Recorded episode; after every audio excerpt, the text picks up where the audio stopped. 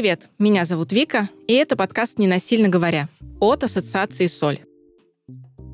Родительство всегда было делом непростым. А сейчас, когда вокруг много информации от самых разных специалистов по этой теме, кажется, что родительство стало очень комплексной задачей.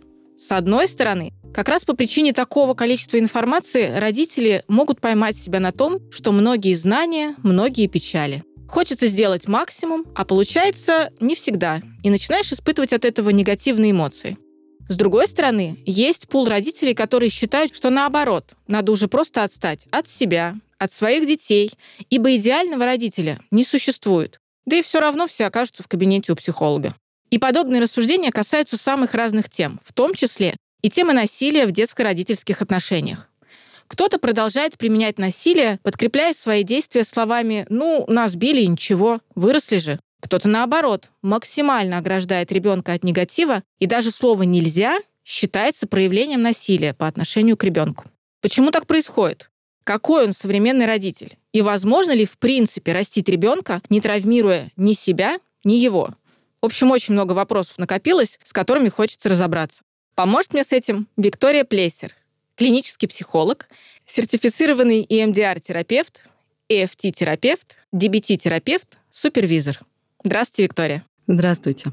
Вообще есть ощущение, что, правда, информации вокруг темы родительства, информации, которая бы поддерживала мам и пап в воспитании своих детей, очень много. И эта информация максимально доступна сейчас. Из этого появляется такая логика. Если так много информации, изучай, применяй, и все будет здорово. Ты будешь классным родителем, дети будут расти эмоционально и психологически стабильными. Это правда так, что родительство в целом, благодаря такому количеству информации, поменялось? Или это мнение ошибочно? Честно говоря, сложно сказать по поводу какой-то большой выборки родителей, что оно поменялось. Можно, наверное, ориентироваться на свой круг, да, который нам близок, и здесь можно видеть вот некую динамику движения к ненасильственной какой-то коммуникации. Это так, но в целом я не думаю, что можно это экстраполировать на всю страну, вот, например, потому что ну, не так просто не только, в общем-то, найти эту информацию. Наверное, ее можно найти в интернете, но для этого надо еще понимать, что искать и что это проблема. И вот, наверное, это самое главное. Если человек осознает, что что-то вот идет не так, начинает задаваться, собственно, вопросом, а как я могу это исправить, начинает искать информацию и, собственно, уже что-то с ней делает там дальше. Но эти вопросы могут и не возникать. Вот как раз в силу того, как вы говорили, да, что меня били, а как иначе, я человеком вырос, и все нормально. То есть по-другому воспитывать невозможно. Тем более есть ряд стереотипов в общественном сознании, которые очень здорово это поддерживают, что если не применять каких-нибудь насильственных действий, то ребенок просто не поймет, не услышит, скатится по наклонной, и что-то с ним будет а такое ужасное. Я хочу здесь сразу оговориться, дорогие слушатели, что мы не рождаемся со встроенной компетенцией родителя. И, конечно, это всегда вызывает очень много тревог. Беременные мамы и будущие папы всегда очень трепетно и настороженно думают о том, какими они будут родители, что они будут делать, как они будут решать те или иные вопросы. И здесь важно понимать, что иногда у родителей у самих был какой-то сложный опыт, и они в ряде случаев, как мы говорили до этого, они воспроизводят какой-то этот опыт, а кто-то говорит, что я так не буду делать никогда. Я никогда не буду бить своего ребенка или что-то такое делать с ним но потом могут с ужасом себя обнаружить в ситуации, где они вот что-то такое делают, и потом это невероятное чувство вины по этому поводу. Но как это изменить, тут уже вопрос потому что по книжкам можно узнать очень многое. Но, однако же, в каких-то таких довольно сложных чувствах, в каких-то довольно сложных ситуациях все-таки важна какая-то большая поддержка со стороны специалистов или поддерживающего окружения тех родителей, кто через это уже прошел и научились действовать иначе. Я в своем окружении тоже сталкивалась с такими родителями, которые правда могли пройти через сложный опыт своего детства, когда их родители применяли насилие или, во всяком случае, были очень жесткими в своих принципах воспитания. Сейчас эти люди стали сами родителями, и они, правда, для себя принимают такую парадигму. Я не хочу ничего такого применять по отношению к своему ребенку. И у кого-то эта парадигма приводит к таким, как мне кажется, довольно странным ситуациям, когда не запрещается вообще ничего. И кажется, что ну здорово, ребенок такой растет в абсолютно свободной среде. Хочет — делает, хочет — не делает. Родители, как я сказала в самом начале, правда воспринимают слово «нельзя» уже как часть насильственного поведения. Хочу вас спросить, насколько вот такое категоричное восприятие родительства, когда ребенок растет в, я бы даже сказала, не то, что не насильственной среде, а в среде, в которой нет ограничений. У него нет никаких границ, у него нет никаких рамок, которые бы его выстраивали. Причем это происходит с самого раннего возраста. Насколько подобные принципы родительства положительно влияют на ребенка? И правда ли в будущем, если так воспитывать детей, вырастет абсолютно свободная птица со свободными мыслями, свободным волеизъявлением, и все будет здорово, и мы как раз вырастим того самого ребенка, которому, возможно, не придется ходить к психологу? Сразу скажу, что, к сожалению, как бы нам не хотелось, придерживаясь вот этой позиции, достичь тех целей, о которых вы говорите сейчас, это невозможно. Давайте я немножечко зайду издалека к этому вопросу, рассказав о том, что ребенок во время своего взросления претерпевает изменения в основных базовых системах. Первая система — это система безопасности, следующая — это система привязанности, следующая система — это социальная иерархия, дальше сексуальная система и система получения удовольствия. И, соответственно, если что-то идет не так в тех или иных системах, то мы можем видеть какие-то последствия разной степени тяжести. Особенно если мы говорим про довольно тяжелые виды насилия. Чуть позже на этом сконцентрируемся, какие там будут последствия во всех этих системах то оно будет затрагивать все системы. Если мы говорим сейчас про вот этот вот стиль родительского влияния и воспитания, где ребенок не имеет возможности знать о каких-то границах и учиться, собственно, взаимодействовать с миром через здоровые ограничения, то, к сожалению, вот эта система социальной иерархии у него начинает страдать. То есть там есть такая вот история, что если эта система социальной иерархии гиперактивирована, то такой ребенок придерживается доминирующего стиля взаимодействия, так как ему очень важно чувствовать контроль над ситуацией. Даже маленький? Конечно. Но это как раз вот я раньше одно время занималась консультированием родителей с детьми, где родители говорили, вот, ему там три или четыре года. Ну, мы здесь не говорим про какой-то кризис трех лет, где дети щупают границы, там где-то у них какая-то вот эмоциональная история происходит а где он действительно влияет, и все вращается вокруг него на своих родителей. То есть он делает, что он хочет, он не слушается или саботирует какие-то вещи, сопротивляется каким-нибудь базовым правилам серии чистить зубы. И если ребенок не чувствует здоровых ограничений, а есть еще другая крайность про авторитарный стиль, это другая чуть история.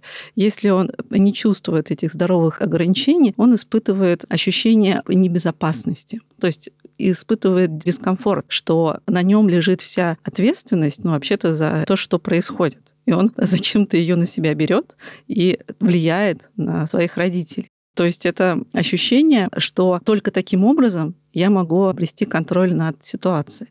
И, в общем-то, в этом есть проблема, потому что на российской выборке я не видела этих исследований, но когда к нам приезжал один профессор из Испании, Арун Мансухани, то он рассказывал про опыт вот этих исследований в Испании, собственно, и что за последние 20 лет выросло поколение совершенно безграничных людей, кто имеет такие вот сложности, как более сфокусированы на себе, в меньшей степени помогают другим, хуже оценивают эмоциональное состояние других людей.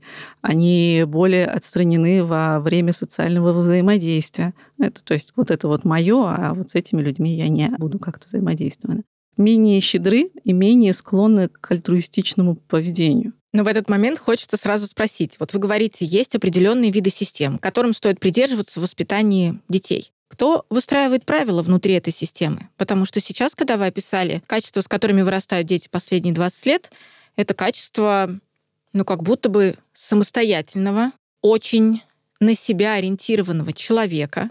Можно сказать, ну а что вы хотите? Конечно, мы же, прощая коллективизм, у нас теперь все сам, сам справишься, сам сделаешь, не будешь ни на кого полагаться. Что в этом плохого?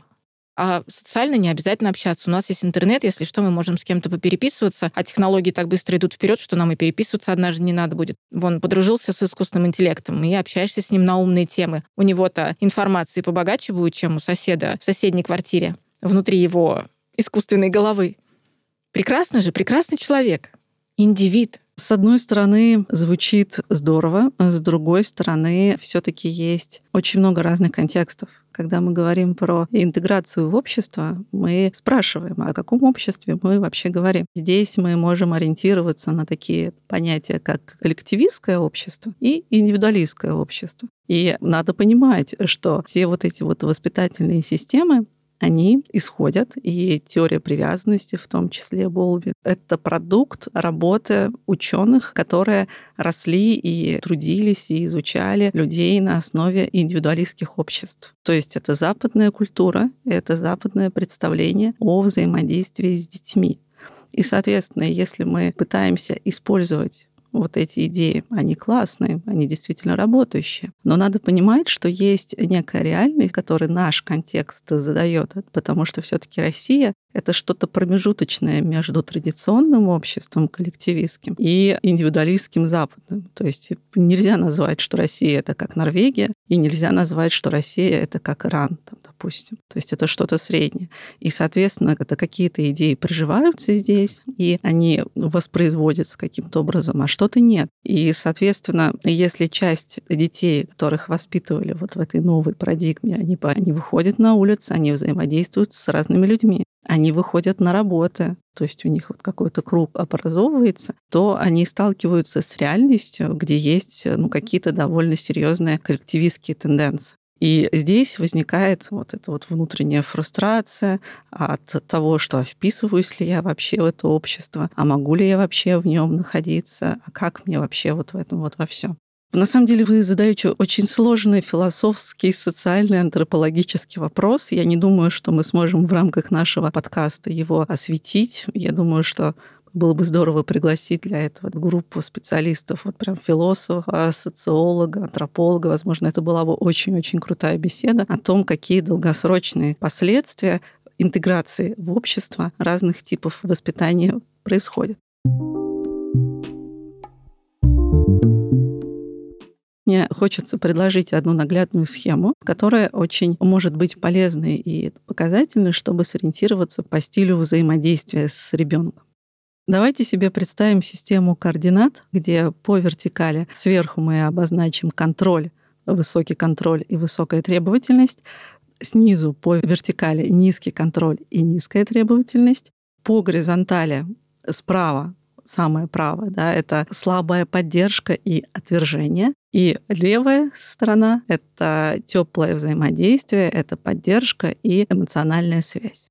Если соединить в этой системе координат левый верхний квадрат, то это будет авторитетный стиль взаимодействия, где есть оптимальное количество контроля и требований с основой на навыки ребенка, на его особенности, где все это учитывается, что он может, что он, ну, то есть это понимание его ограничений. В конце концов, здравый смысл, что будет ему полезно и что не полезно. И, соответственно, есть вот эта поддержка еще эмоциональная, то есть принятие, обучение навыкам саморегуляции, корегуляции. Об этом очень важно говорить, потому что ребенок, вообще человек учится саморегуляции, как он будет реагировать эмоционально на разные какие-то жизненные ситуации у своих родителей. Сначала это происходит через корегуляцию, где, допустим, мама помогает ему справиться с его какими-то сложными чувствами, где ему позволяют злиться, если он злится, и ему помогают это как-то вот корректно, бережно проживать без отвержения. Я не хочу видеть там, иди там злись в комнате сам один, пока не успокоишься, ты не приходи. Без вот этого обвинения там или стыжения какого-то постоянного. Эти границы, они задаются. Мне в этом плане очень нравится это такая схема, называется ОГА, где мы озвучиваем, что сейчас происходит, то есть отражение Дальше мы ставим какую-то границу здесь и предлагаем альтернативу. Ну, например, если ребенок любит рисовать очень, и он рисует на обоих, и это может очень фрустрировать родителей там на стенах, то самый лучший вариант — это подойти к нему и сказать, я вижу, что ты рисуешь на обоих, я вижу, что тебе нравится рисовать на обоих, или просто, что тебе так нравится рисовать, ты так увлекся, что ты рисуешь и на обоих тоже. Как ставится граница? Это стена не для того, чтобы на ней рисовать. А дальше уже предлагается альтернатива. Если ты хочешь рисовать, идем, я тебе куплю, допустим, огромный рулон обоев, и ты на них можешь рисовать, если тебе мало. Или дам тебе какой-то материал. Или отправлю рисовать ванну красками, хоть и извозюкайся весь там, да, то есть я тебя потом выму, и все будет хорошо, и никто не пострадает. Если же происходит какая-то обратная история, то здесь мы выходим в правый верхний, ну, например, в правый верхний вариант, потому что там есть еще разные. Это авторитарный стиль, где есть очень много контроля, есть очень много требований, но нет никакой эмоциональной поддержки здесь. То есть ты должен быть отличником. Если он получил там эту пятерку, это воспринимает как должное. Если он получает какую-нибудь низкую оценку, то его за это наказывают, чего-то лишают. Ну и в целом это не только про учебные какие-то процессы, а это таким образом выстраивается взаимодействие. И, к сожалению, в моих клиентах есть уже взрослые люди, да, кто рассказывают о очень таких сложных историях, где очень успешная семья, известные родители, дети, которые достигают там больших очень вершин, и никто не знает, что происходит у них в семье потому что все выглядит очень успешно, очень правильно, их ставят в пример, ну какая вот замечательная семья. А внутри семьи происходило там было в целом жестокое довольно насилие, но еще и вот этот самый авторитарный способ взаимодействия, где не было никакой поддержки, но было очень-очень много высоких требований, что все дети должны быть просто идеальными, и, соответственно, это сопровождалось очень ну, большим уровнем стыжения. И мы попозже поговорим, потому что там был еще элемент с физическим насилием и как это влияет. Нижний левый квадрат — это снисходительный способ взаимодействия, где можно взрастить очень хорошего человека, но который совершенно не понимает, как ему функционировать вот в этой жизни. Это потому что у него есть поддержка, его там любят, а о нем заботятся, его могут утешать, но не ставят никакие границы и не предъявляют никаких требований. Ну, двойка, ну ладно, исправишь. Тройка, ну ладно, а сейчас все дети не очень-то блещут, ладно, ну устроиться как-нибудь, зато человек хороший. И мы там можем разговаривать по душам, там все будет хорошо, какие-то планы строить, но при этом никак не помогать здесь, да, человеку вообще понимать, а что я могу делать, что я не могу делать. Вот эти вот люди, они хорошие или плохие? Потому что ребенок действительно может связаться с какой-нибудь не очень вот такой хорошей компанией. Это понятно, что всем родителям всегда кажется, что компания ребенка не самая лучшая, если это не группа референтная такая для родителей, там, допустим, ботанов каких-нибудь, да, которые сидят все время учатся. Вот это вот классная тусовка. Еще спортом занимается. Учится и спортом занимается да, одновременно. Да, да, да. Или там музыкой еще занимается. Да, и музыкой. И языками. И языками. Идеально. И, да, и все это вместе нам. То вот в этом вот случае могут сказать, ну, ладно, все подростки что-нибудь пробуют, там, да, может быть, выпивают, но все через это прошли, и все будет хорошо, ну, ничего страшного, сейчас он перерастет, вот эти компании. Но главное, что он приходит домой и мне все рассказывает, что у него там было, ну, звучит как какое-то тотальное принятие. Да, да, оно звучит действительно очень здорово.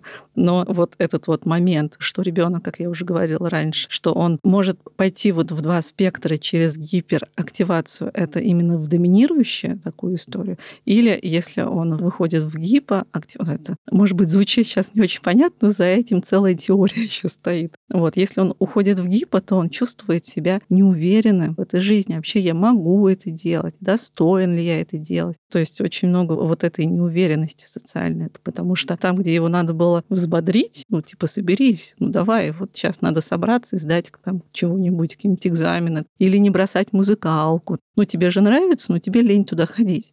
Ну, то есть это не та история, где нужно из-под палки, потому что потом люди ненавидят это пианино там какое-нибудь условное, потому что над ним стояли и заставляли заниматься. Но если ребенку нравится, но он начал прогуливать, если вы в этот момент чуть-чуть как бы не взбодрить вот в сторону, что ну там давай я тебе помогу, давай я тебя буду водить, если ты хочешь там, да, или что-то как-то с ним договориться здесь, то у него будет вот этот вот опыт неуспешности.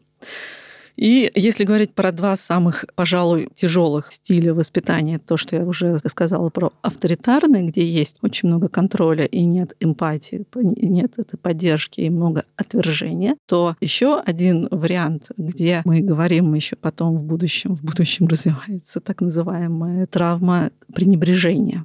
Казалось бы, никто не лез в твою жизнь, рос ты и рос. То есть можно тут сказать, что а, можно все назвать травмой. Нет, это как раз-таки та самая история, где ребенок не получал вообще никакой поддержки и был предоставлен сам себе. Этот стиль называется безразличный или небрежный, где нет и никакого контроля, и никаких требований, и нет никакой эмоциональной поддержки. Что-то он там, ну, ушел в школу и ушел. Нашел что-нибудь в холодильнике, там, ну, нашел вообще в целом неважно, чем там человек занимается. Вырос, и слава богу, как-то.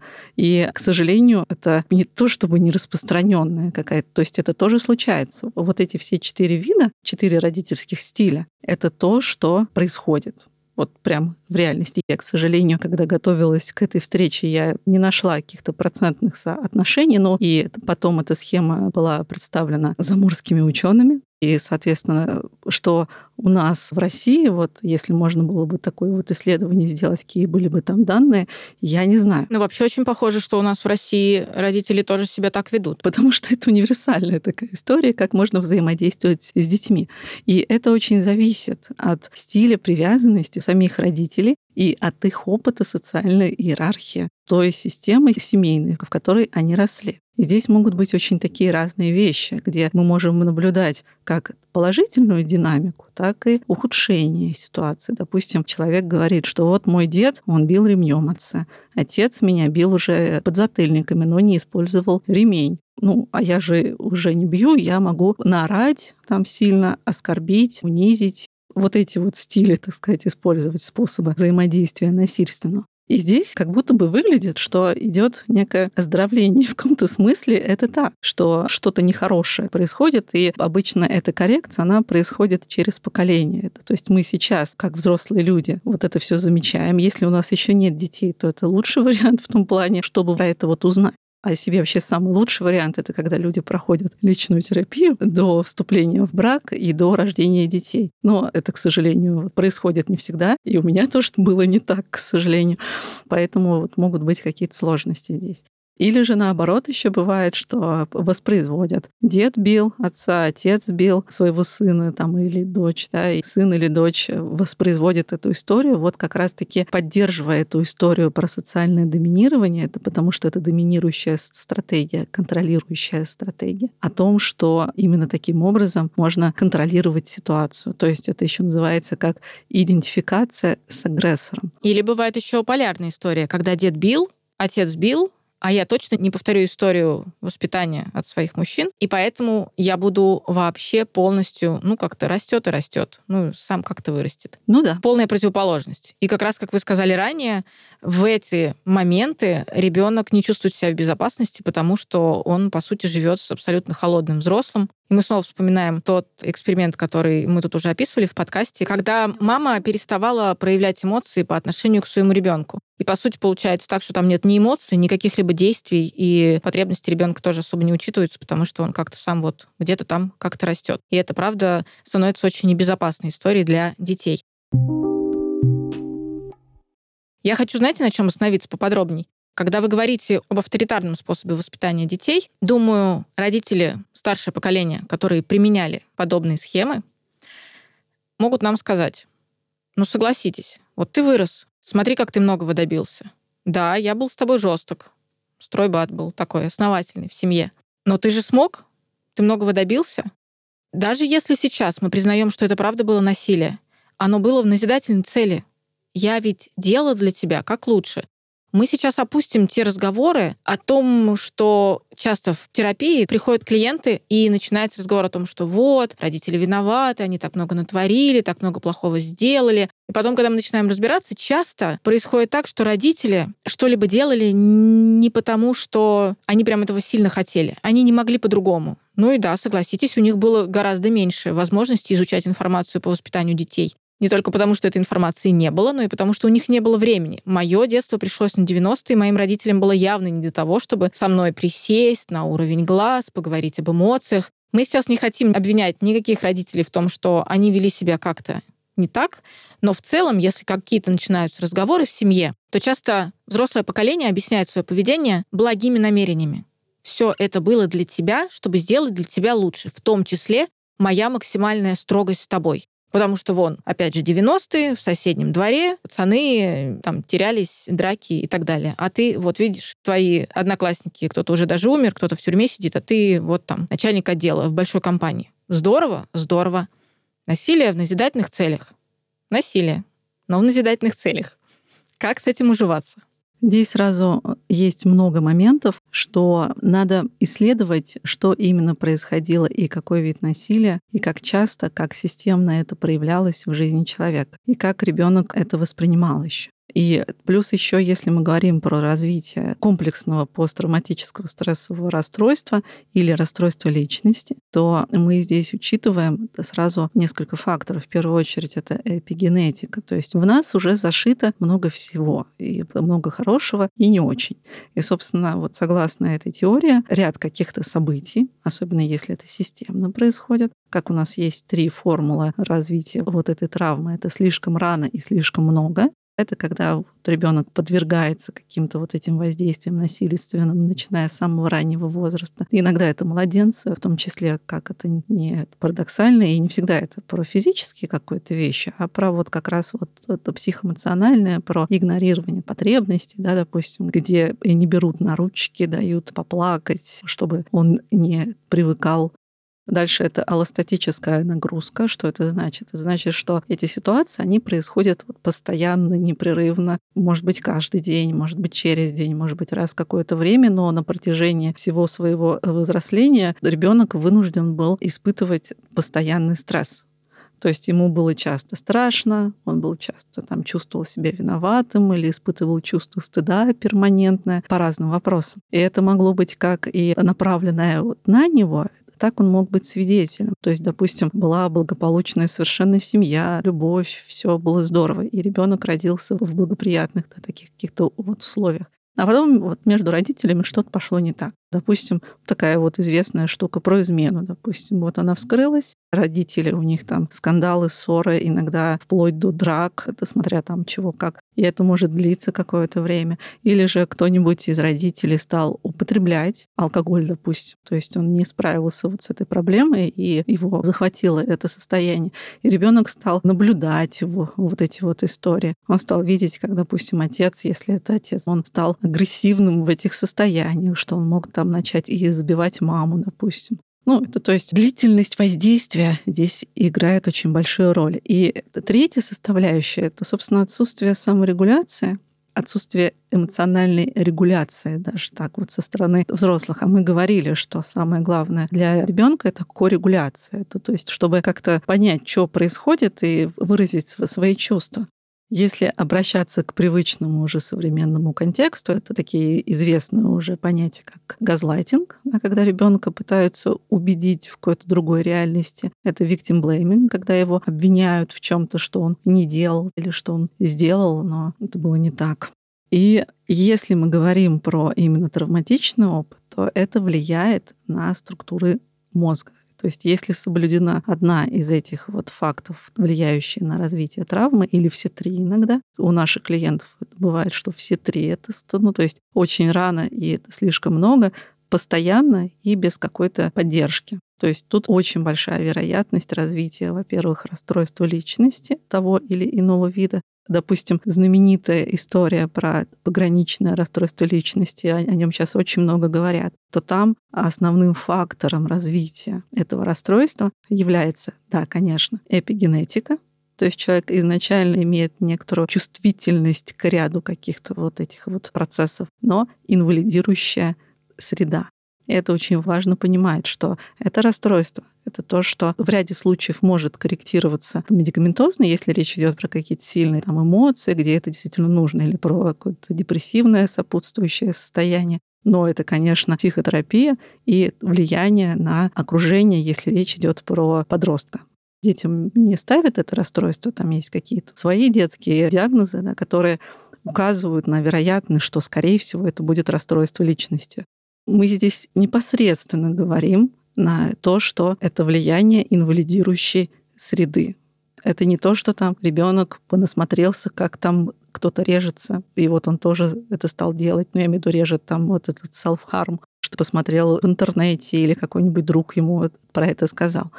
Этот акт это возможность справиться с, с очень сильными чувствами, так как он не научился в своей вот этой среде саморегуляции.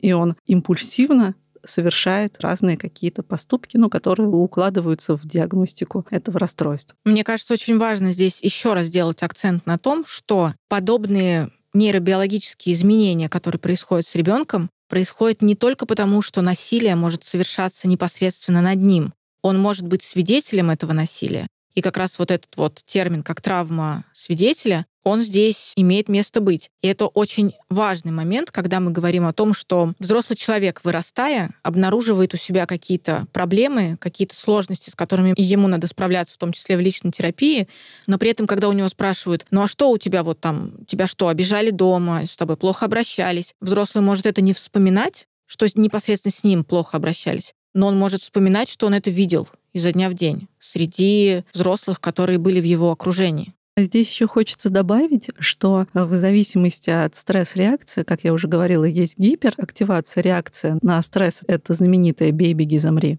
И замри, кстати, это тоже от, относится к гиперактивации, да, когда такое сильное напряжение в теле, очень сильно. Или есть гипоактивация, где человек уходит, как сказать, в заморозку. То есть это что-то типа про это притвориться мертвым. И все мы знаем вот эти вот истории про льва и зебру, где зебра притворяется мертвым, лев отходит, думает, что уже не надо ее там грызть, она уже все, а она вскакивает и убегает. То есть это такая стратегия. И у человека это проявляется в том, что он направляет все свои усилия психические, чтобы подавить то, что происходит все вот эти вот сложные чувства, справиться со стрессом через подавление и, собственно, через избегание, через изоляцию.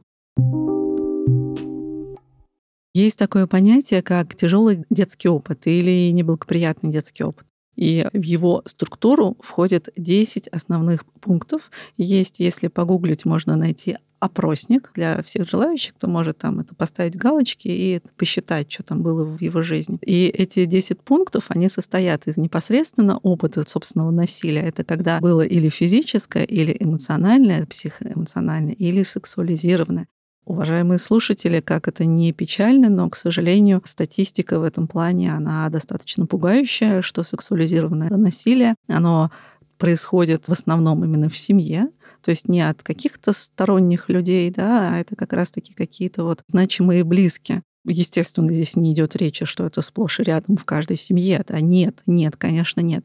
Но если это происходит, то, как правило, это кто-то близкий, знакомый человек. И, как правило, э, со стороны мужчин к девочкам или к мальчикам.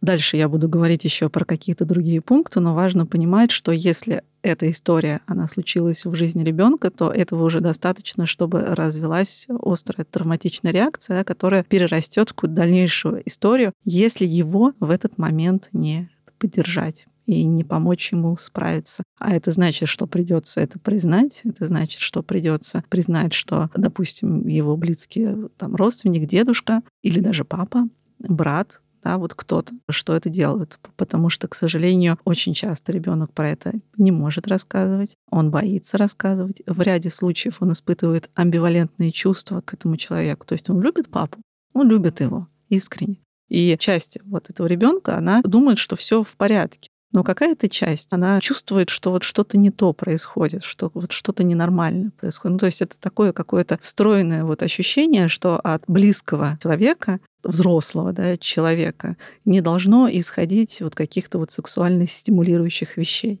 Тут уже своя динамика, у нас не подкаст про сексуализированное насилие, Следующие пункты — это пренебрежение, собственно, да, как раз это или психоэмоциональное, опять-таки, или физическое. Это когда ребенок ходит все время в одной и той же одежде, ему ее не покупают, о нем не заботятся, не учитывают его потребности. Я, допустим, сталкиваюсь даже в, в таких мелочах, что уже у подрощенных детей не интересуются, что им нравится, им там покупают какую-нибудь там одежду, как нравится это взрослому. Но это не значит, что в этот момент это насильственная какая-то семья, да, нет, но это просто такой маленький пример того, как это происходит, когда взрослые не учитывают вообще потребности ребенка. Это можно очень здорово как раз вот возвращаясь чуть шаг назад сделать на младенцах, где он там может, если он плачет, то, то наверное, он что-то хочет, у него какие-то потребности есть. И, как правило, у самых маленьких это не манипуляция, как иногда говорят. Он там вами манипулирует, он там хочет на ручки. Да, он хочет на ручки, совершенно верно. Это потому что система привязанности, она гораздо даже выше, чем система безопасности.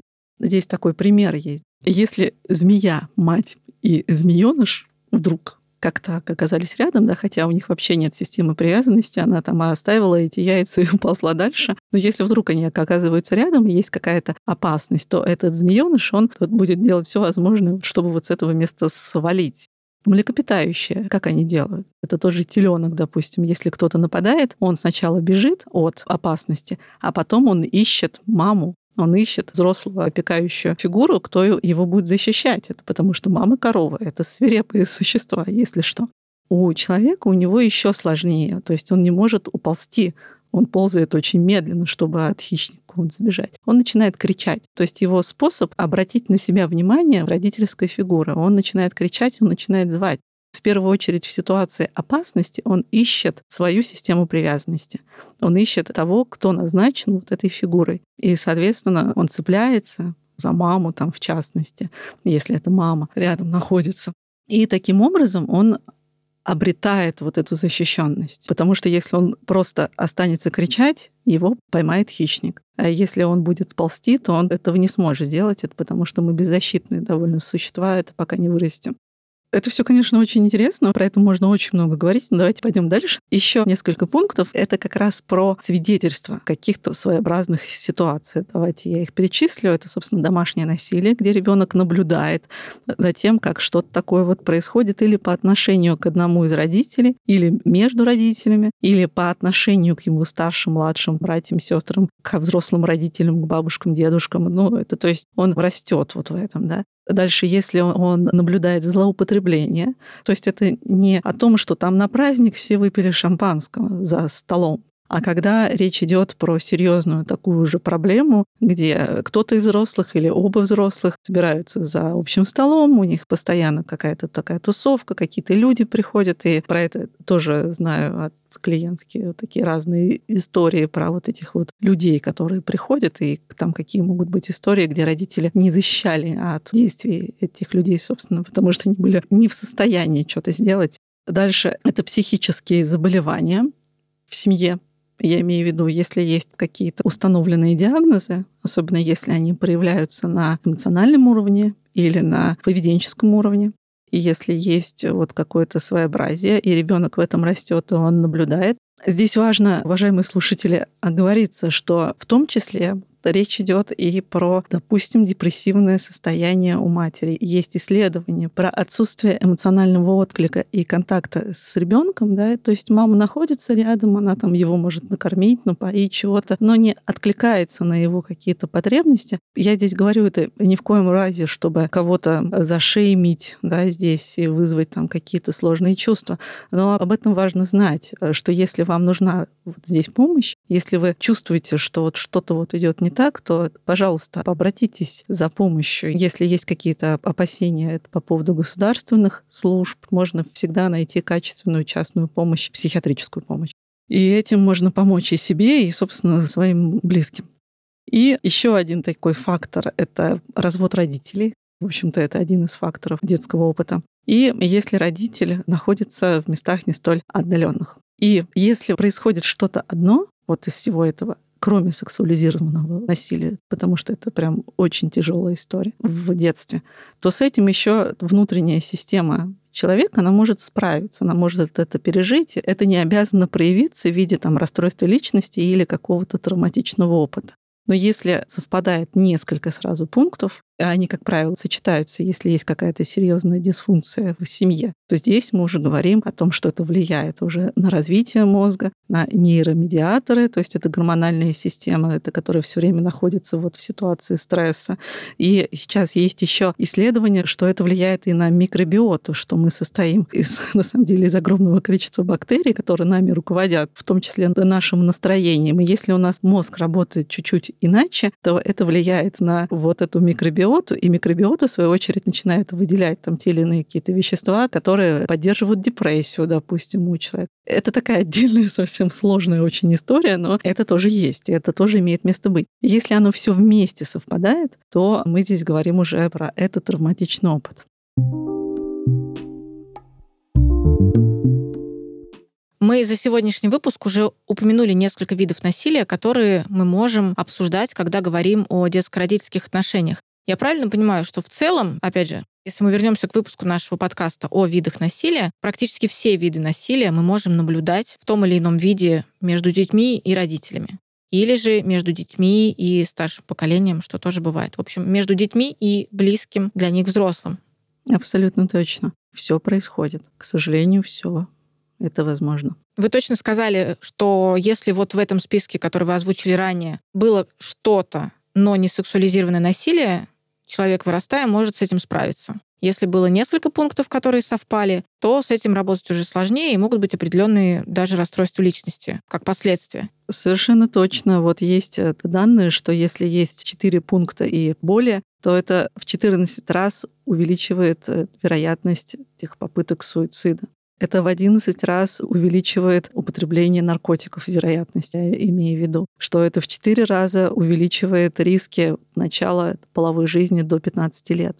И, соответственно, разных каких-то заболеваний здесь еще есть по заболеваниям печени, ну, из-за алкогольных каких-то экспериментов, и заболеваемость легких. Потому что люди курят, то есть дети начинают рано курить. Ведь мы знаем, да, что вот эти вот аддикции — это форма избегания, чтобы как-то абстрагироваться от того, что вообще-то происходит. В связи с тем, что все виды насилия могут быть между детьми и взрослыми, можем ли мы говорить о том, что какой-то вид наиболее травматичный для ребенка, какой-то вид является способом общения между ребенком и взрослым, и только какая-то нестабильность самого ребенка приводит к тому, что это можно воспринимать как насилие. Как, например, аргумент «я не бил своих детей, но да, я с ними строго разговаривал» может быть настолько строго, что это был какой-то из вариантов психологического насилия, но тем не менее я не бил, и вроде как ребенок не так особо и страдал. Можем ли мы как-то этот баланс выстроить? Или в целом вы и ваши коллеги по своему опыту наблюдаете, что любой вид насилия может быть очень травматичным для ребенка. И здесь скорее то, что это не травмирует, не потому, что родители это делали или не делали, а просто потому, что ребенок был стабилен или менее стабилен. Конечно, мы можем выделить здесь системное физическое насилие и сексуализированное насилие, и сюда же еще добавить пренебрежение как самые тяжелые формы, которые будут влиять на формирование личности, если это происходит системно. А в остальных случаях все-таки очень важно учитывать контекст каждого конкретного человека. Потому что так бывает. Мы говорили до этого ранее, что у родителей есть своя система привязанности тоже. Да, это то есть у них свой тип привязанности, и они по-разному могут проявляться. Если один из родителей может позволить какие-нибудь эмоциональные эксцессы, а другой родитель был из другой семьи, у него другая история привязанности, он склонен больше какому-то вот там это поддерживающему авторитетному стилю, он может утешать ребенка, то, соответственно, это то, что будет компенсировать какие-то моменты, да, которые происходят от, от другого человека.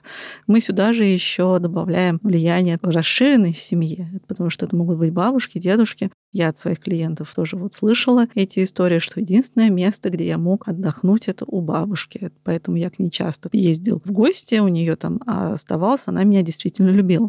То есть это показательная такая штука, где у ребенка появляется опыт вот этой вот надежной связи.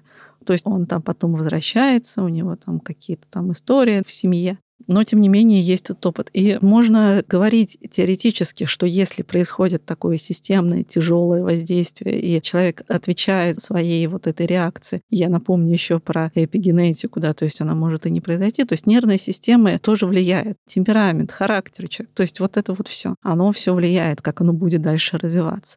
А еще есть такой важный момент о том, как ребенок сам это воспринимает, вот эту всю историю. И здесь важно оговориться, что мы имеем в виду про то, как он это воспринимает вот в этом возрасте, что да, там мама у меня может накричать, но вообще-то я знаю, что она меня любит. Это не совсем про абьюзивную привязанность, потому что там мы сейчас попозже про это скажем. а про понимание, что взрослый, он может совершать какие-то насильственные, эмоциональные какие-то действия, но он потом про это разговаривает, он может и извиняться, он, правда, может стараться этого не делать и как-то над собой работать, и это помогает ребенку здесь чувствовать себя в большей безопасности, и он учится тому, что вот люди могут быть импульсивными, допустим, они могут быть эмоциональными, допустим, или они могут быть иногда холодными, потому что, ну, человеку свойственно отстраняться, ему важно там побыть в одиночестве. Вот я, допустим, из тех людей, кто очень любит залезть в норку и посидеть там какое-то время, чтобы меня никто не трогал. И мои дети знают, они знают, что это не потому, что я хочу от них отвязаться, а это потому, что я так восстанавливаюсь, мне нужно побыть одной. И не воспринимают на свой счет. Да, хотя можно было бы это воспринять именно таким образом, что меня мама не любит, поэтому она со мной сейчас и не хочет играть. Здесь есть всегда нюанс. Это как раз в корректном выстраивании границ, когда вы говорите, надо сначала объяснить ситуацию, как мы делаем или не делаем, и предложить замену, какую-то альтернативу этой ситуации. Это ровно тот же момент, что мама, уходящая на 15 минут попить кофе в отдельную комнату, закрывающая дверь, это как в том анекдоте «Ша, я делаю вам хорошую маму». Да-да. Вы упомянули абьюзивную привязанность, и, честно, со стороны это воспринимается как оксюмарон, потому что это как будто бы совсем противоположные какие-то слова. Расскажите об этом поподробнее, пожалуйста. Помните, я вам приводила пример про змею, про теленка и про человека. Это когда ребенок чувствует угрозу, он начинает тянуться к объекту привязанности. И, соответственно, если так происходит, что та самая значимая фигура привязанности является источником угрозы, то, соответственно, возникает это парадоксальное чувство, что мне нужно бежать от угрозы, потому что это страшно, потому что можно погибнуть. Но так как система привязанности, она доминирует даже над системой безопасности для ребенка, то он ищет спасения у той же самой фигуры привязанности, ну, то есть у этого же человека. А как это на примере живых людей можно увидеть?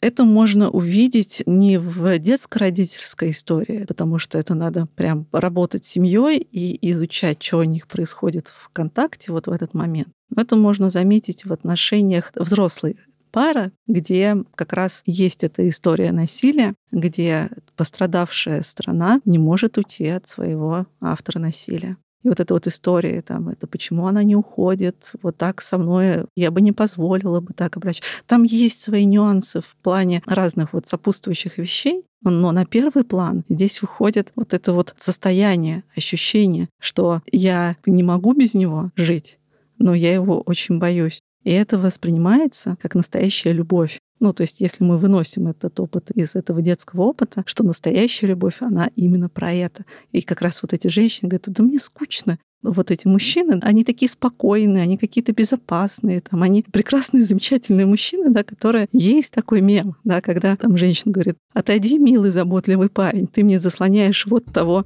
человека. А можно ли на примере все таки детско-родительских отношений говорить о том, что это когда, например, маргинальная семья, в которой родители себя ведут очевидно неправильным образом. Например, они злоупотребляют запрещенными веществами, и встает вопрос о том, что детей из этой семьи надо изымать приходит опека, и при этом дети, с одной стороны, они понимают, сколько всего они видят, и чувствуют себя максимально некомфортно в этом всем, но лучше остаться с ними, чем куда-то уйти в детский дом, неважно, куда-то под опеку, куда-то в другую семью. Это вот про это? Совершенно верно, это именно про это. И я, честно говоря, еще никогда не сталкивалась с такой самоотверженной защитой родителей со стороны как раз вот людей, кто не осознал все масштабы того вот урона и ущерба, вот, которые они им причиняли. Я здесь хочу чуть-чуть вернуться назад, где я говорила про стратегию ответа на стресс через гиперактивацию, через гипо, где через стратегию постоянного вытеснения вот этого тяжелого какого-то опыта, этих тяжелых чувств происходит идеализация своих родителей. И особенно мы, как терапевты, вот напрягаемся, если нам клиент рассказывает, что у меня было счастливое детство, у меня было все прекрасно и чудесно то, может быть, оно действительно было прекрасным и чудесным, и так иногда бывает. Но очень часто, когда начинаю исследовать этот опыт, то выясняется, что все было не так, и что вообще очень много не помнится из опыта потому что там было что-то, что нужно было вытеснить и забыть. Это не про амнезию, а про то, что психика работала на то, чтобы активно вытеснять весь этот опыт и не сталкиваться вот с этой болью, там, там, страхом, особенно страхом, с этими сложными чувствами. И абьюзивная привязанность, она где-то еще пересекается с таким понятием, как дезорганизованная привязанность, есть еще такое. Это не когда и то, и то возникает, а когда есть этот внутренний парадокс и непонимание, что вообще происходит в отношениях. То есть меня любят, но не любят а как на самом деле вот мой партнер или мой взрослый человек, он обо мне заботится, да, он мне оплачивает секции, я высшие места занимаю в спорте и все такое. А я прихожу домой, а меня спускают с лестницы, потому что я там что-то не успел сделать. Вот чтобы осмыслить вот эту всю историю, для этого психика начинает адаптироваться и как-то к этому приспосабливаться. То есть, по сути, это работа выживающего мозга. Есть такое еще понятие Джулиан Форд. Мы сегодня рассказали много вводных, на которые могут опираться родители в своем непростом пути по взращиванию и воспитанию детей. Но самое в этом во всем, как мне кажется, сложное, это сохранять баланс между тем, что было у тебя в детстве, как это повлияло на тебя и каким ты вырос, и тем, чего ты хочешь для своего ребенка. И вспоминая тот квадрат, который вы описывали, кажется, что качнуться в любую из сторон максимально просто. Параллельно мы вспоминаем о том, что было бы здорово записать выпуск с социологами, философами, психологами, которые нам расскажут, как подобная эволюция воспитания изменит будущее поколения детей. Но мы находимся здесь сейчас, в процессе, когда эта эволюция происходит непосредственно, во-первых, на наших глазах и через нас, потому что мы родители, которые воспитывают своих детей, имея совсем другой опыт порой очень сильно отличающийся от того, что мы хотим сделать сейчас. При всех этих вводных можем ли мы говорить о том, что в целом это развитие психологического образования, развитие воспитательных подходов, которые можно применять, на которые можно опираться, возможно, отрицание каких-то догм, которые раньше были базовыми в воспитании, а сейчас мы понимаем, что нет, так нельзя и точка так нельзя категорически никогда, ни при каких условиях, какую бы благую цель родитель перед собой не ставил. Можем ли мы говорить о том, что мы двигаемся в правильном направлении, и, как вы сказали, ну, лет через 20, возможно, что-то изменится? Правда изменится? Или же все, что сейчас происходит в плане развития коммуникаций, развития интернета, технологий, это настолько непредсказуемая история, что есть вероятность, что мы тут стараемся, кряхтим, как родители, изучаем материалы, воспитываем наших детей, а наши вырастут и скажут, ох, нет, что-то вы наломали дров, друзья, мы будем совсем другими. И, по сути, то, что мы делаем сейчас, возможно, мы как родители делаем для самих себя, для нас маленьких внутри себя. А дети наши вырастут и сделают все совсем по-другому. И кто-то даже спасибо нам не скажет.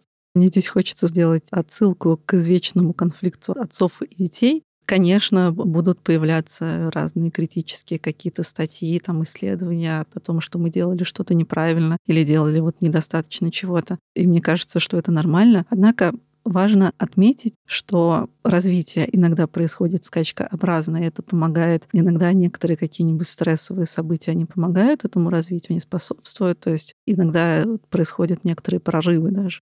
Но если мы говорим про взаимодействие с детьми, то есть про какую-то растянутую во времени историю, где мы выстраиваем отношения, то это всегда очень важно понимать, что это только возможно в благоприятных условиях общих а я имею в виду здесь социальные широкие контексты, что если родители себя чувствуют в безопасности, если они уверены в завтрашнем дне, что они знают, что у них есть работа, что у них есть деньги, что они могут для своего ребенка что-то сделать, то, естественно, это то, что будет способствовать их ресурсам, чтобы с ними взаимодействовать иначе, чтобы чему-то учиться, изучать чего-то и, собственно, это внедрять в практику.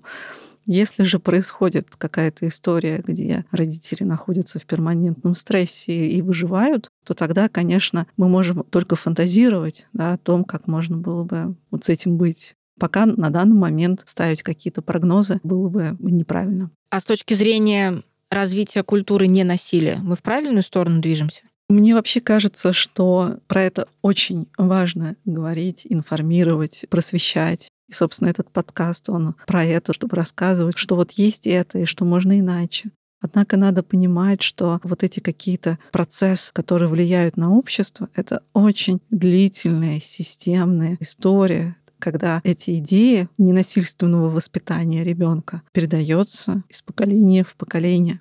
И тогда, если мы сейчас эту идею вот поддерживаем, наши дети, они с опорой на этот опыт, они будут воспитывать своих детей вот именно вот с этими да, какими-то идеями, что мы можем сотрудничать, а не применять какие-то насильственные способы воспитания. Тогда действительно есть шанс, что эта идея, она будет приживаться и развиваться дальше. И я хочу еще раз повторить, что мы правда понимаем, что родительство — это очень непростая история. И я хочу вам напомнить, что, пожалуйста, не оставайтесь в этом одни, если вы чувствуете в этом сложности. В том числе, если вы чувствуете сложности, например, с проявлениями насилия в сторону ваших детей. Пожалуйста, специалисты ассоциации, те люди, которые могут вам в этом помочь, вы можете обращаться. Все контакты, все полезные ссылки мы всегда оставляем в описании к выпуску. Вы можете обращаться к специалистам, задавать максимальное количество вопросов, которые вас беспокоят. Пожалуйста, не оставайтесь с этим один на один, а специалисты ассоциации помогут вам научиться действовать иначе.